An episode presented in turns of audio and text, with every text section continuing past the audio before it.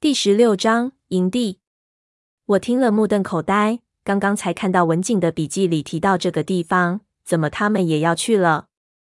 一下子我有点反应不过来，而且他们应该没有看过文景的笔记啊，他们怎么知道这个地方的存在呢？怎么了？那高加索人看我表情奇怪，就问我道，脸色突然就白了。没什么，刚才给吓的，我马上掩饰了一下，装作很奇怪。一边跟着他走，一边就问他：“塔木陀是什么地方？你们去干什么？”塔木陀，这就说来话长了。高加索人看了看前面走的阿宁，轻声对我道：“我待会儿和你说。我们先看看那两个小哥从里面带回来是什么东西。”我看他给我打的眼神，似乎这些事情阿宁不让他说，于是也心领神会，不再出声。营地里的人奔走相告，睡在睡袋里的人都被吵醒了。我们只能小心地在挪动的睡袋中穿行，跟着阿宁他们一路走。整个营地很大，绕过路边的路虎集中的，后面还有一片帐篷，其中最大的一顶圆顶帐篷有四五米的直径，应该是当地人搭的，上面有藏文的标志，似乎是住的收费标准。阿宁带着我们走了进去，里面很暖和。我看到边上燃着带小烟囱的炭炉，地上有很厚的五颜六色的牛毛毯子。后来我知道这叫做粗普撸，现在是相当昂贵的东西。此外，还有很多的老式藏式木质家具，以及一些打包好没拆分的无纺布包。整个帐篷非常的舒适。阿宁坐到了地毯上，进来一个藏人，似乎是帐篷的主人，给我们每人倒酥油茶。我也坐了下来。打量了一下这些人，最让我恼火的就是闷油瓶。他坐在我的对面，看也不看我，靠在一大堆毛毡上，马上开始闭目养神。车上的人没有全来，而是来了一些我不认识的，这也让我相当的不自在。这些人里，我只认识一个乌老四和高加索人，其他都是陌生面孔。这些人陆续坐定。阿宁就把刚才黑眼镜从鬼屋里带出来的东西放到了我们面前的矮脚桌上。那是一只红木的扁平盒子，打开之后，里面是一只破损的青花瓷盘，瓷盘的左边少了巴掌大的一块。那只石头的棺材下面肯定有一个空间，看样子这瓷盘本来是放在那个空间里的。这是什么东西？为什么闷油瓶他们会去偷这个？我不由也有点好奇。我正要调整自己脖子的方向去看盘子，突然帐篷外又进来了两个人。那是一个满头白发的藏族老太婆和一个藏族的中年妇女。老太太犹如陈皮阿四一样干瘦干瘦的，大约也有七十多了，不过相当的精神，眼神犀利。那中年妇女倒是普通的藏族人样貌。他们两人一进来，整个帐篷就突然气氛一变。除了黑眼镜和闷油瓶，其他人都不由自主地坐了坐正，把身体转向他们。特别是老太太，有两个人还向她行了个礼，似乎这个藏族老太婆在这里有比较高的地位。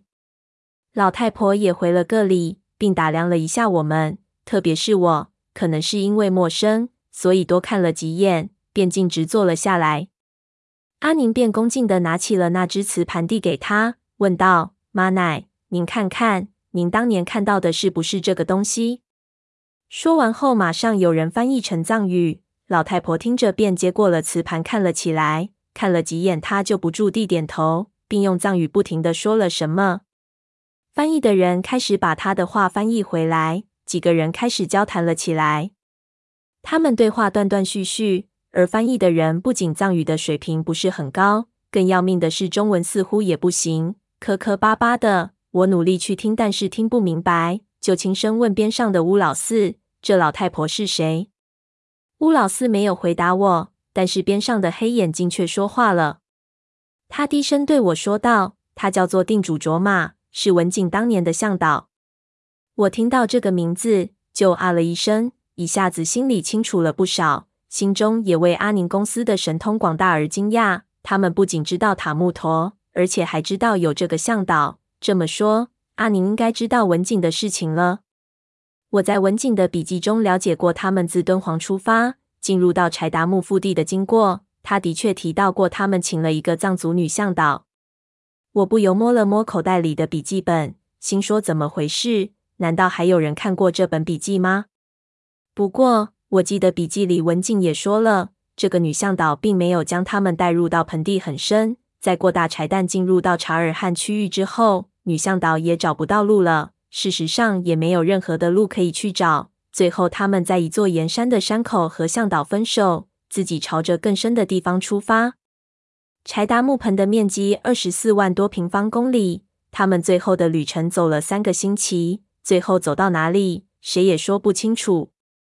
看来，如果他们想去塔木陀，光是这个老太婆并不能给阿宁他们带来什么特别有用的帮助，最多能带他们到达和文景队伍当年分手的地方。我正想着，阿宁和定主卓玛的对话就结束了。行礼后，中年妇女将老太太扶了出去。有几个听不懂的人就问怎么样。阿宁已经掩饰不住脸上的笑意，兴奋道：“没错了。”他说：“就是这只盘子，陈文景当年给他看的就是这一只。”他说：“有了这只盘子，他可以带我们找到当年的山口。”几个人都骚动起来。黑眼镜就问道：“什么时候出发？”阿宁已经站了起来，对他们道：“今天中午十二点，全部人出发。”说着，其他人都站了起来，就要走出去。这时候，那个黑眼镜又道：“那他怎么办？”说着就指着我。阿宁他们转头看向我。似乎刚才忘了我在这里，几个人都错愕了一下。我就盯着阿宁，想看他会怎么说。没想到阿宁并没有太过在意，想了想，就指着一边闷油瓶，对黑眼镜道：“他带回来的，让他自己照顾他。”说着就带着人出去了。帐篷里只剩下了黑眼镜和闷油瓶两个人。黑眼镜干笑了两声，也靠到了毛毡上，点起了烟。然后就在那里看着闷油瓶道：“我说你是自找麻烦吧？刚才不让他上车不就行了？你说现在怎么办？”闷油瓶抬起了头，淡淡的看了我一眼，似乎也是很无奈的叹了口气，对我道：“你回去吧，这里没你的事了，不要再进那疗养院了，里面的东西太危险了。”我看着他，心里十分的不悦。说实话。我压根儿不想去那狗屁的地方，我也不知道阿宁他们为什么要去那个地方。我现在只想知道闷油瓶在云顶到底做了什么，我看到的那恐怖的景象到底是怎么一回事。于是我回答道：“要我回去也可以，我只想问你几个问题。”闷油瓶还是淡淡的看着我，摇头道：“我的事情不是你能理解的，而且有些事情。”我也正在寻找答案，说着也站了起来，头也不回的走出了帐篷。我气得浑身发抖，几乎要吐血，看着他的背影，真想冲上去掐死他。那黑眼镜也叹了口气，就在边上拍了拍我，道：“这里有巴士，三个小时就到城里了，一路顺风。”说完，黑眼镜也走出了帐篷，帐篷中只剩下我一个人，场面一下子冷清了下来。这让我很尴尬，有一种被小看，甚至被抛弃的感觉，十分的不舒服。刚才阿宁他们、闷油瓶和黑眼镜的态度，简直就是认为我是一个可有可无的人。这比辱骂或者恨意更加伤人。但是黑眼镜的问题却是实实在在的。想想也是，阿宁的队伍要出发了，我是他们从鬼楼中救出来的，这是一个突发事件。所以他们根本没准备什么措施安排我，也没有任何责任给我解释什么。我当然就应该自己回去。但是我实在是不甘心，看着帐篷外人来人往，准备工作热火朝天，我就感觉到血气在上涌。我想着我回去之后能干什么？寄东西的文静早我一步走了，此人可以在二十年间躲藏得三叔用尽手段都找不到，我又如何去找？难道我要像三叔那样，为了一个谜题再找他三十年吗？不可能。疗养院里发生的事情扑朔迷离，却完全没有任何线索。文景留下的笔记却是一直在说着这个塔木陀。而现在，外面这批人就要出发去了，可是我却准备买票坐巴士回家。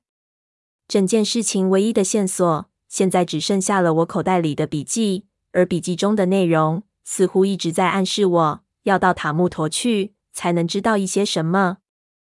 我应该怎么办呢？回到格尔木，我又能做什么呢？我什么都不能做了。做事情要主动。忽然，我耳边响起了我爷爷的这句话，接着我就摸到了口袋里的笔记本，想着这一次在格尔木的经历，完全是因为我的快速而果断才占了先机。好吧，我一下就打定了主意。他娘的闷油瓶，别嚣张！你能去的，我吴邪也能去。这一次，我也跟着去。我站了起来。走到外面正在准备行李的阿宁边上，问他：“你有没有多余的装备？”阿宁正在点数自己的压缩饼干，听到我突然问他，露出了很诧异的表情。“多余的装备？你想干什么？”我耸了耸肩，有点不知道怎么说出口。“我要加入，我要加入，我也要去塔木陀。”加你个头！阿宁笑了，转过头不理我。然而我继续看着他。对他道：“我能帮到你们。想想在云顶天宫里。”阿宁就抬起头，脸色变了。他看着我的眼睛，朝我微笑了一下：“你是认真的？”我点头。他就指了指一边的装备车：“随便拿，十二点准时出发，过时不候。”